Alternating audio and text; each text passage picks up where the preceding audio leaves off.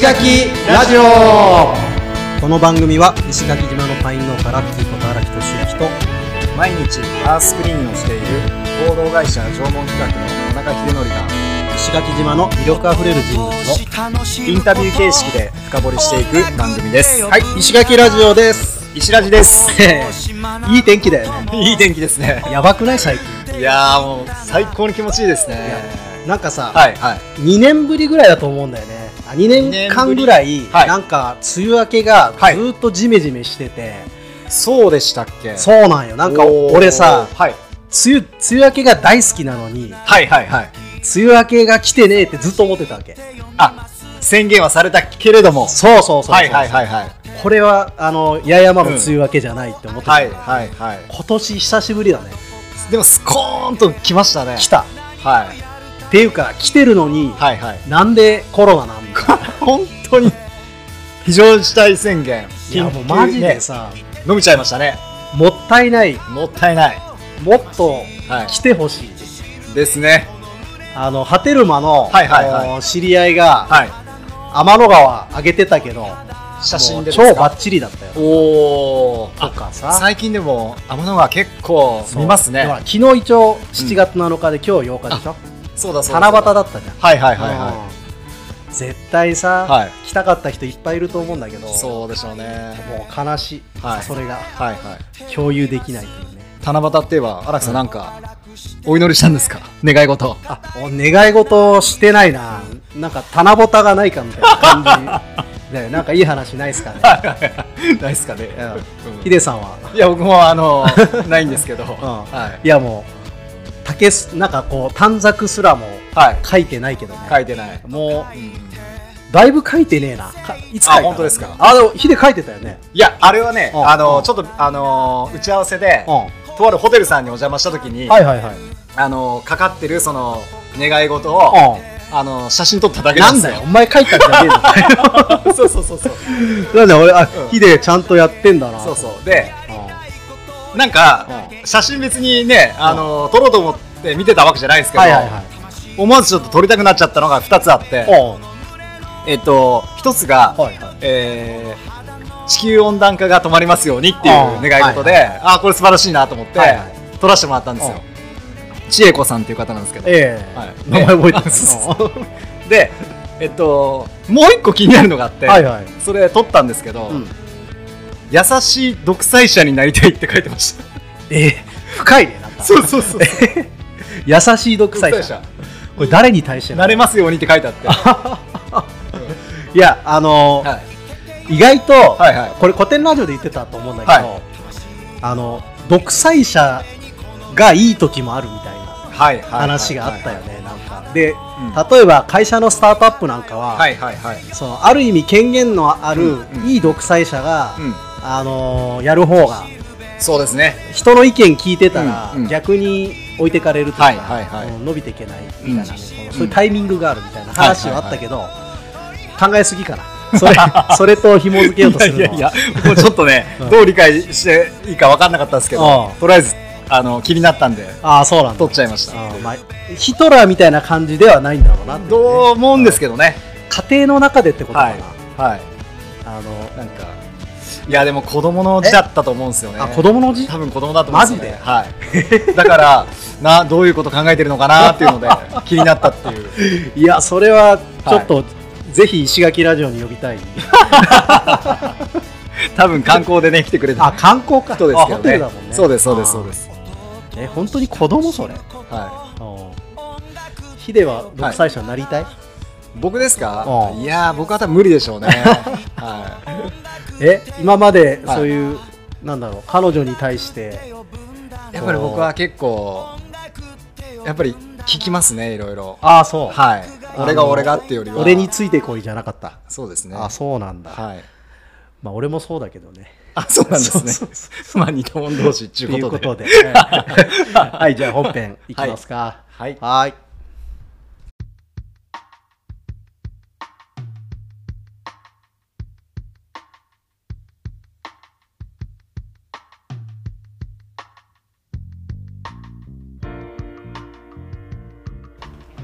はい、えー、森純子さんを迎えて、えー第2回目の第二回目ですね。になりますけども、はい。えっ、ととりあえず聞いたのが、えっ、と UFO 今日の話でもうだいぶ盛り上がりまし盛り上がっちゃった。前回の話。UFO しか覚えてないんですけど。聞いてこうか森純子さんことって言ってたら UFO UFO になっちゃったっていうね。ちょっとで UFO ツアーのこと振っちゃってごめんなさいっていう感じでしたあれよねしんどい時期があったと思うんですけど、はいはいはい。なんか全然こううん。曲がらずにまっすぐ生きてますよあねみたいなそうですね。話で。忘れっぽいっていうところから来てそうそうそうなんだけどそのじゃあそのしんどいね、えー学生の時とか結構特殊な家庭環境だっていうのは、えー、純子さんのスタンド FM で僕ら聞いて知ってるんですけど。なんていうラジオでしたっけ？ルーツなラジオ。サスティナブルなルーツなラジオサステナブルなルーツなそっちで結構詳細は語られてるんでそうですね。なんかその辺は、は純子さん言葉で多分聞いた方がいいかなと思うんで、うんうんうんそこはちょっとここではしょらせてもらって、はい。ぜひ聞いてください、うん、で僕がちょっと聞きたいなと思ったのは、こうデザインの道にあデザインえっとアアパレル。アパレルの道に、えー進もうとして、えっとロンドンとかも行かれてますよね、はい。えっとなんでそういう道に進もうと思ったのかなっていうその辺を聞いてみたいなと思って、きっかけというか。きっかけですね、うんうんまあ、とにかく私小学校3年生から洋服が大好きでももうちょっとクレイジーなぐらい授業中は全部洋服のコーディネートのことしか考えてない小学生だったんですよ、えー、あこれも多分 ADHD の まさに今後から思うと、えもうその1週間の自分が着る服のコーディネートをはい。もう1個、うん。なんていうのもう一つのアイテムもかぶってはいけないっていうルールを自分で作ってー1週間もうヘアなんていうの髪型から靴下の先まではい。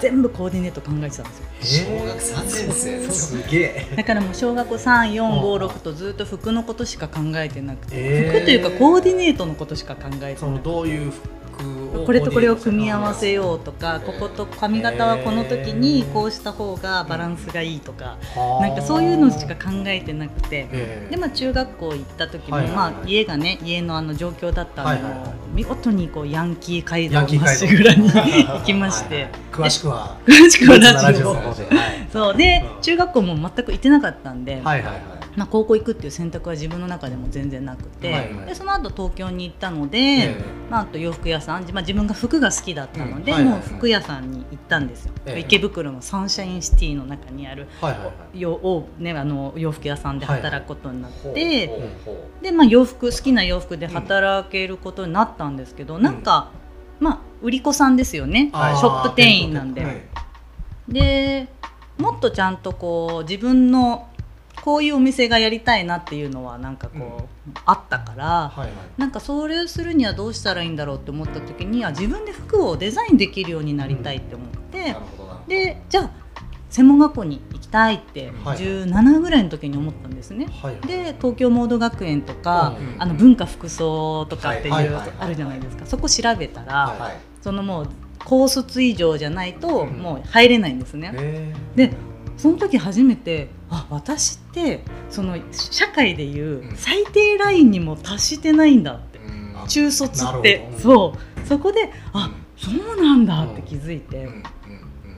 うん。あじゃあもう行こう。高校行こうと思ってでその時池袋で働いてたんで池袋で、あの通信の高校通信制の高校があったんですよ、はいはいはいそこにまあ入って、うんスクーリングがね午前中に3回あってあとはほとほぼほぼレポートの提出で34年かな何3年ぐらいなんですかね、うんまあ、そこで、まあ、要はレポートをたくさん出して、はいはいうん。で高卒の資格がなるほ取れるってその高卒の資格が取れた段階で、もう多分10 19とかあなるほど。そうそうもうみんながもう高校卒業して、うん。もう次のステップに行ってる時にやっぱ私は高校の資格を取った。ちょっとゲッうん。ゲットしてでその時も一緒にこう昼も、まあ、アパレルやりながら、はい。まあ、専門学校行くっていうことでアパレルってやっぱ給料安いんで、うん。もうその時はもう六本木とかの夜のキはい。ャバクラとかで働いて、はい。もう両方で働きながらお金稼いでて、で私16から一人暮らししてたんで、はいはい。そのやっぱ生活もあるじゃないですか。ええはいはい。だからとにかく勉強と昼と夜とのこう生活をこの3つを。めちゃめちゃめちゃめちゃ忙しいけどですね。若いからさらにこのクラブで遊ぶを入れ込んじゃったんですよやばいですよね。だから超多動症なんです。よ本当だね。そう。いやーそれはもう。そうしたらやっぱり精神がああ。る日突然やっぱり病んでしまって。うーん。なんかそこからけどやっぱ自分はこう高校卒業してはいアパレルの、まあ、専門学校行こうと思ってて、うん。けどなんか文化とか行くんだったらもう本格的に海外行っちゃおうって思ったんですよ。もうあアートとか、うん。そのもう最先端本場のみたいな。本場。うん。もうイギリスのロンドン行こうって思って、はいはいそれもだいぶ突発的ですよ、ね、行こうって思っちゃったんですよ。すごい。すごいすごいすごいすごい。いけるぐらいの感じでそうそうけど英語は一切やってないですもう本当に「This is a pen」も知らない私がロンドンの大学行くって言い出しちゃって。おおですよね。それから常識がないからもう。まあ無理っていう選択がないんですよ自分の中で。で行こうって思って、そうするとたまたま見つけたなんかね高田馬場にアートアート留学するための専門学校っていうのが1年生であってその授業内容がすごい面白いんですけど、はい。半うんと半分英語はいはい。半分アート。でそのアートはそのロンドンの大学に行くポートフォリオっていうはいはいはい。審査の時うんに自分の作品をポートフォリオで見せてプレゼンテーションするのがあるんですけどまあ、入学審査用のポートフォリオを1年かけて作るっていう。なるほど。すげえ。そんな専門学校そがすごい。もうそれも本当たまたま見つけて。そう。でそこに入って。でその時はもうこのパニック障害も抱えた状態でやっぱり入って。だからもう安定剤とかはもう手放せず、授業中なんか急にちょっと怖怖い世界には入って、いはいはい。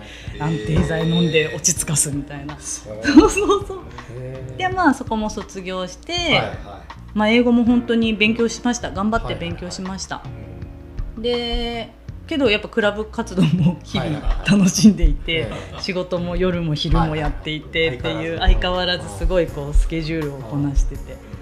で、まあ、うちの親もうん。そのやっぱパニック障害持ってるし、まあ、ロンドン無事受かったんですよ大学に。えそうでもあと何何ヶ月後にイギリスに留学するっていう時もやっぱりまあ精神病は持ってたので、はい。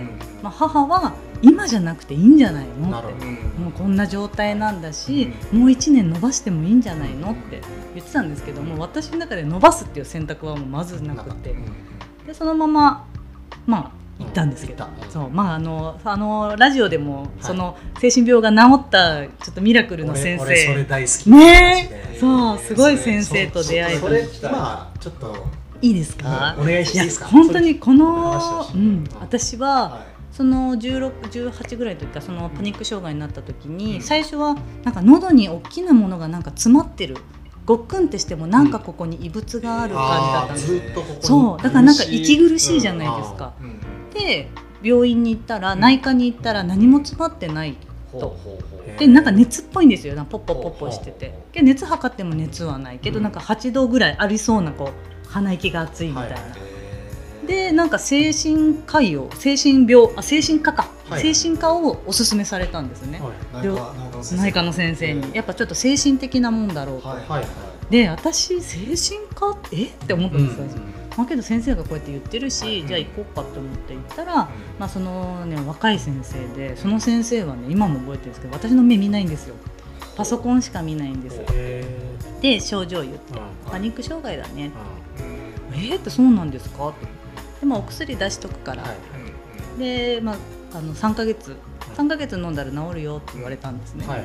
で私本当に治るんですか？って、はいでなんかパキシルっていうその時なんかまあその後で出会う先生が言うにはその薬もうん。アメリカとかだともう出さないような危険な薬ってことは言言ってもらったんですね。ねけどなんかだ出すからそれを3ヶ月毎日飲んでねって、うん。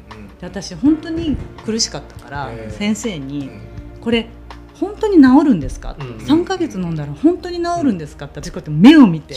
本気で聞いたんですよ。でチラッと私の方の目を見て「治る治る」って言ってまたパソコンの方を見てたんですね。でその先生の「治る治る」の言葉で一瞬にして私はうん。安定剤中毒になったんですよ。これがないともうコンビニすら行けなくなっちゃったんですね。要は依存しちゃったんです薬にだからこれがないと一歩も家出れないしけどこれがあると安心。でなんか飲んだ飲んでるからって良くなってる気持ちもないんですよ。そう。でなんかどちらかというと、うん。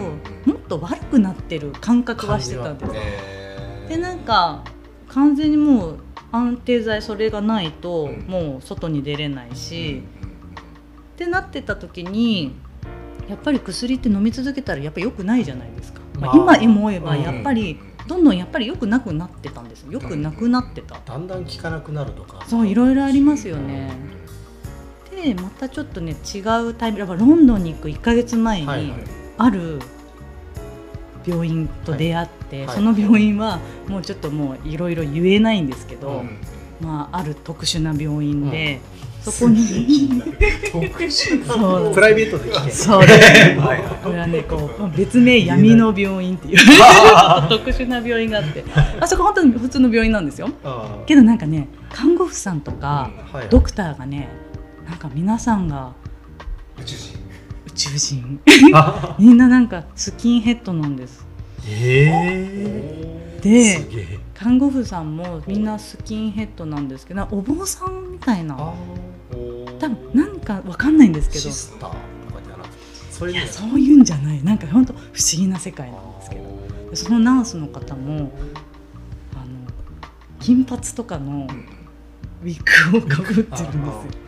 けど絶対ないんですよ。あわかります？わわかります。でなんかすごくミニスカートで不思議な世界。ーすっごい病院 そうそうすどういうどういうこと？なんだけど私もどドキドキしながら入ったら、はいはい。けど普通に精神科に通ってる小学生の子供とかも待合室にいたりとかするんですよ。だから本当に普通の保険も効くし、はいはい。はいそういう病院でまあそこに行ってまた違う理由でそこに行ったんですけど、はいはい。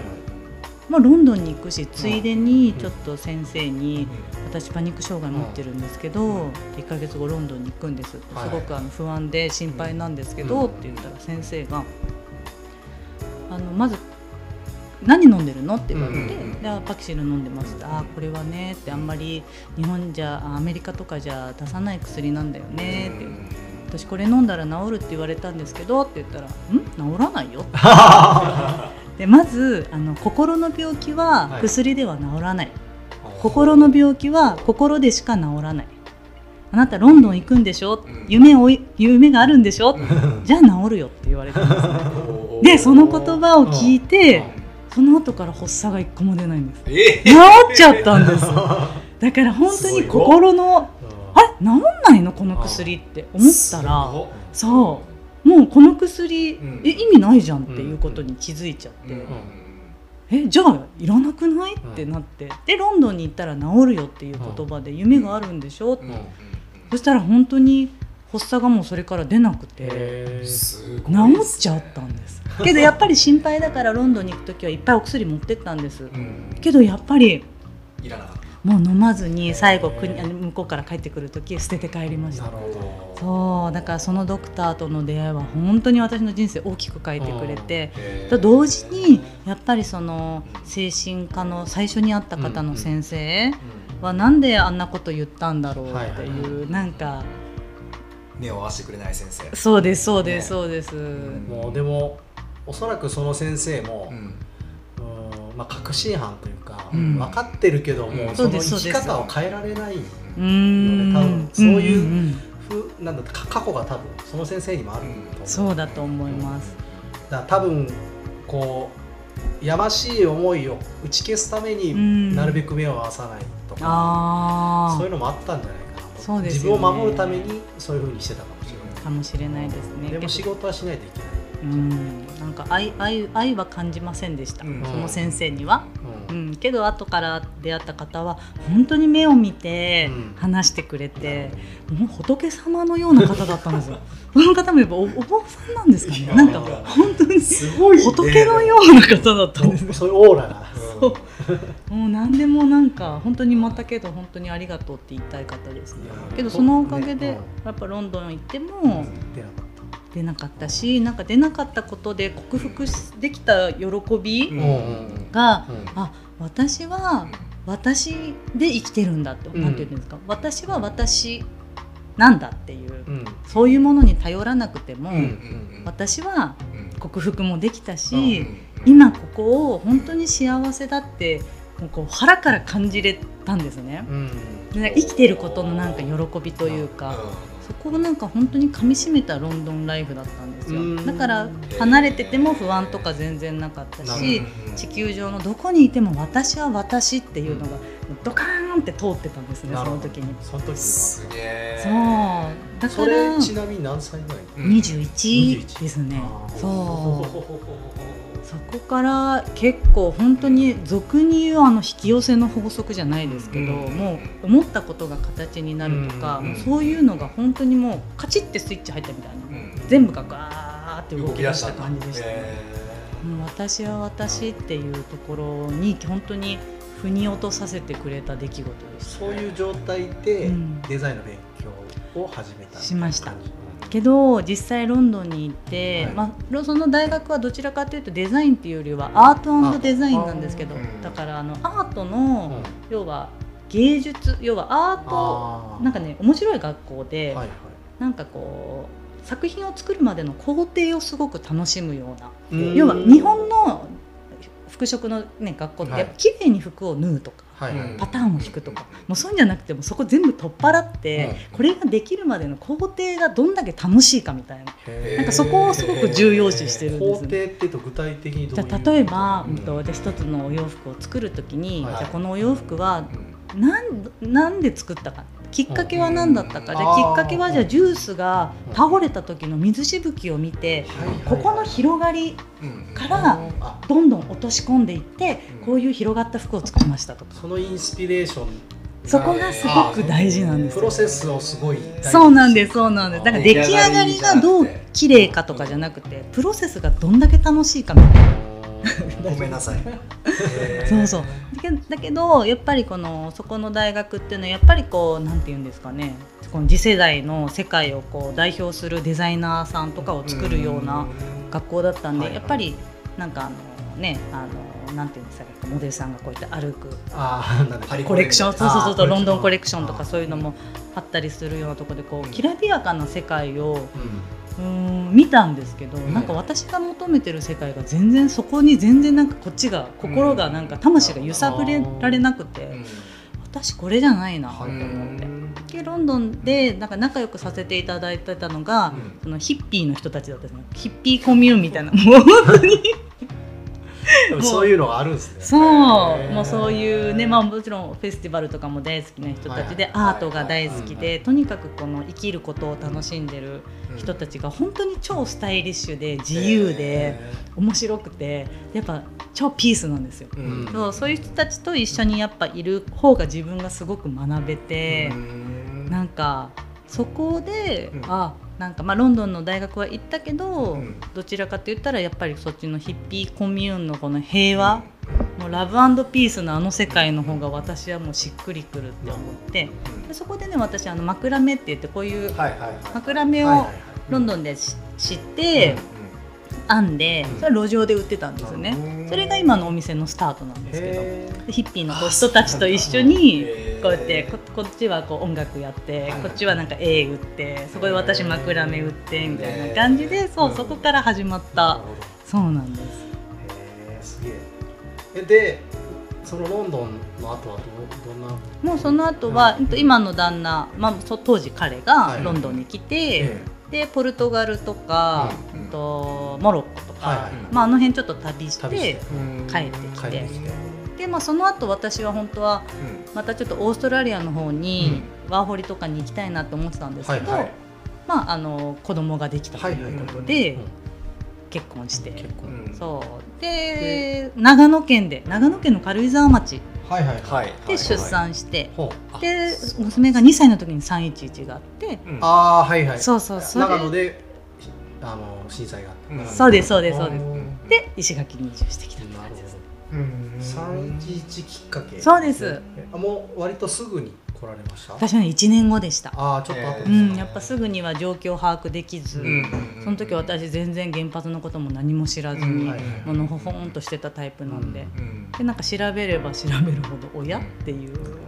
ちょっとこれは心地いい方に行こうかなって言って南の方に行きました。結構あの時期は俺は石垣来た時期だから。うんうん。そうですよそういねろんな人が内地から子供を連れてそうそう母子避難がすごかった。しに来てて、うん。前話したっけこれ。だ俺もその時、ちょうど震災であのー震災がきっかけでちょっと仕事辞め水牛車の仕事辞めた時で、うん。職業訓練所みたいなの通ってた時期だからあそうつぐつぐそう。つぐ時か、うん、通ってた時期で、うん。あんまやることなかったんだよね。だからその被災して、えー避難してくる母子を母子とかを主にこうサポートするっていうあのボランティア団うん。はいはいはいはい。聞きました。でそこねやつそうですよね。体に参加して。はいはいそこでもラジオだったね実はい際はいはいはい。は いラジオ班っていうのでうん。いやまあうん一応やったけどね、はいはいはい。あの時たくさん来てましたよね。私も来た時には母子避難者がすでにたくさんいて、うん。もう帰られた方も友達でもいっぱいいるんですけど、いまあ、残ってる方もね。そうですね、うんいますし。多分何人かいますね。僕、まあ、名前をちょこっと覚えてるぐらいですけど、うんうんうんだいぶ前なんで言っても分からんかもしれない、うんうんうん。あれなんかこの方いたなっていう名前はちらほら見るかうんうんら、うん。うん。大体北部とかいらっしゃいそうですそうですそうです。ん多分だから皆さん知ってると思います私。懐かしいね。なんかそういう そういうなんだろう、えー、とアパートみたいなのを借りたりしてでそこにみんなで住んでそうなんだたりとかもしてたしそうかそうかそうかあとはそうだな奥谷さんってうん。うんあのまあ、ヒデはかけてね、はい。はいはいはい白穂で、舞子さんですよね。そうそう。はいはいはい。うんうんうんめっちゃ素敵なこ古民家で、うん。飛騨高山から移築した古民家があって、そこで今、宿されてますけど、ロチュスグルうん。ープはい昨日行ってきました。あ本当ですか？遊んでましたね。そうそう、奥谷さんとかは、まあ、今でも、まあ、たまにフェイスブックでやり取りしてる関係なんですけどね、いやいやいや、そうそんな感じです。ぐるーっと回って。それで石垣来たんですね。そうなんですそうえなんです。もう最初から急に？北部ですか？いやあそうなんです。もう今の家が変わらないではい。10年目なんですけどあも、そうもう茨馬にしか逆に住んだことないから、えーあ本当に街を逆に分かんないんです知らないです、えー全然知らないです。けど石垣来る時も、うん。もう娘が2歳で、これも私その時まで沖縄すら行ったことなかったんですよ、あはいはいはい。主人が昔、うん沖縄本島の方にも住んだことあって、はいはい。石垣島がすごく好きで、でうん、波照間なんかね波照間も好きなんですけど、はいはいはい。本島だと都会すぎると。うん。で波照間だとちょっと生活するのもちょっと大変。で間で石垣石島。垣へーで石垣島にいいんじゃないかって言われた時にうんうんうん私石垣島うんググったんですよ。で私はその時ネットショップをやってたんで今のお店は元はネットショップがうん。だけでやってたんですね。それで枕目とかあた。そうですそうです。でやっぱりこう発想ができるのかそもそもネットが通じるのか。石垣島のイメージが全然なかったから。石垣島をググったら、はい。まあ けどまああんまりこう多分私がググる時のエネルギーがはい。本当石垣大丈夫なの？っていう目で見てるかならなんか離婚率日本でナンバーワンとかなんかそういうなんかえいらん情報そう。そうそうなんかネガティブなワードしかやっぱキャッチしないんですよ。私がそれをそれね石垣やっぱ不安だわ。やっぱ子供もいるし、生活がやっぱりちゃんと安定しないとー今とはねまたあれですもんね。10年前ですもんうん。特にね震災の後とか、うん。そうそうそうそう。で九州とかの方はいがまだサラリーも高いし、なんか石垣って日本一サラリーが低い場所とも言われてるんですよね。ですね。まあ、今はどうかわかんない今はですけど多分観光がだいぶ栄えてきたんで,、ねそうですよね。そうでもないと。初めて聞いた。そそうなんですよ。へーだからやっぱり「えー?」って言ってて、うん。でも九州がいいんじゃないの？って言ってうん旦那もやっぱ九州にこうしようとどうこう頭を九州に持っていこうとしても、うん。どうしてもその後ろ髪をこう石垣に引っ張られるみたいな。そのあ旦那さんの方がどちらかというとそうですそうで石垣だったん。すそうそうそうそう。でここまなんかあんまりなんだろう、まあ、私が結構しつこく九州がいいんじゃないかとはいはいはい。言ってたから、うん。なんかけど主人があまりにもいやなんか石垣島なんだよねってずっと言ってたからそうなんですね。これねあこの人ここまで言うんだったらなんかあるなと思ったの、はいはいはいじゃあもう石垣にしようって言って、うん。2週間あの主人に、あの時間を与えて、はいはい仕事と物件を見つけてくるというミッションを、ミッションをね。そうそうそうそう。主人が持ってこの島に来て、そうで今のイバルマのお家を見つけて。その時にもうそこ見つけた。そうなんですよ、はい。その時はうちの近所に3軒も空き家が空いてて選べたんですよ。へーそうなんだ。そう今はもう全然ないじゃないですか、けどもどれにしようかなができた時でで一番なんかエネルギーがいい気が気の流れがいいところにしてしたのがうちだったんですけどでもネットショップやってたから、うん。長野にいながらあわよくば、まあ保育園が近くて、はいはい。発送できる郵便局が近くてあわよくばショップもできたらいいよね、かっこ笑いみたいな感じで書いたら、まさに今全部が揃ってる物件だったんですよ。バルマはあるっすねもう歩いて、広そうよ。えーもう保育園も歩いていけたし、郵便局も歩いていけるし、はい。で今やってる店舗もまさにくっついてるような物件だったんで、うんやっぱ引き寄せましたね。完全に。引き寄せましたね。旦那さんがいい仕事していや本当に本当にだから本当にやっぱ石垣で今やっぱ日々すごいありがたいなって思うたびにやっぱりね旦那がやっぱここをねうん。選んでくれたからやっぱ感謝してますよね。うん。きっかけ与えてくれたのは本当に旦那なんで。縁ですよね。そんな気がします。結構誰でもほらケンちゃんとかもそうだったでしょ。ふんどしのうんさやかちゃんがはいはいはい。石垣だっつって沖縄本島も回ったけどはいはいはいはい。なんかどこも素敵なんだけどうん。しっくりこなくてはいはいはい。でもみんなから2人はでも石垣の方が合う気がするよって言ってましたね。言われてうん。で行ったらもうさやかちゃんって奥さんの反応がもう全然違かった。へえわかります？わかります。でそれでもう物件もやっぱすぐうんパッね素敵なところをね。決まってうんみたいな感じなんでやっぱそんな感じよな。いや本当にそんな感じです私ずっと引っ越し人生で結構もう20回以上ずっと転々としてきたんですね、はいはいはい。うん。で不思議なことに石垣聞いて今のうちに来た瞬間に、あ私ここに骨埋めるんだってこうスコーンってなんでかわかんない。ですけどあ私ここに骨埋めるんだって思っちゃったんですよ。最初最初からそれがもう来たんですか？初めて来たんです、うん。沖縄自体初めてなのに、へでその答えがやっぱり10年住めば住むほどどんどん分かってきて、どんどんどんどんやっぱ好きになってきて、その辺はまた最後の方にそうですね。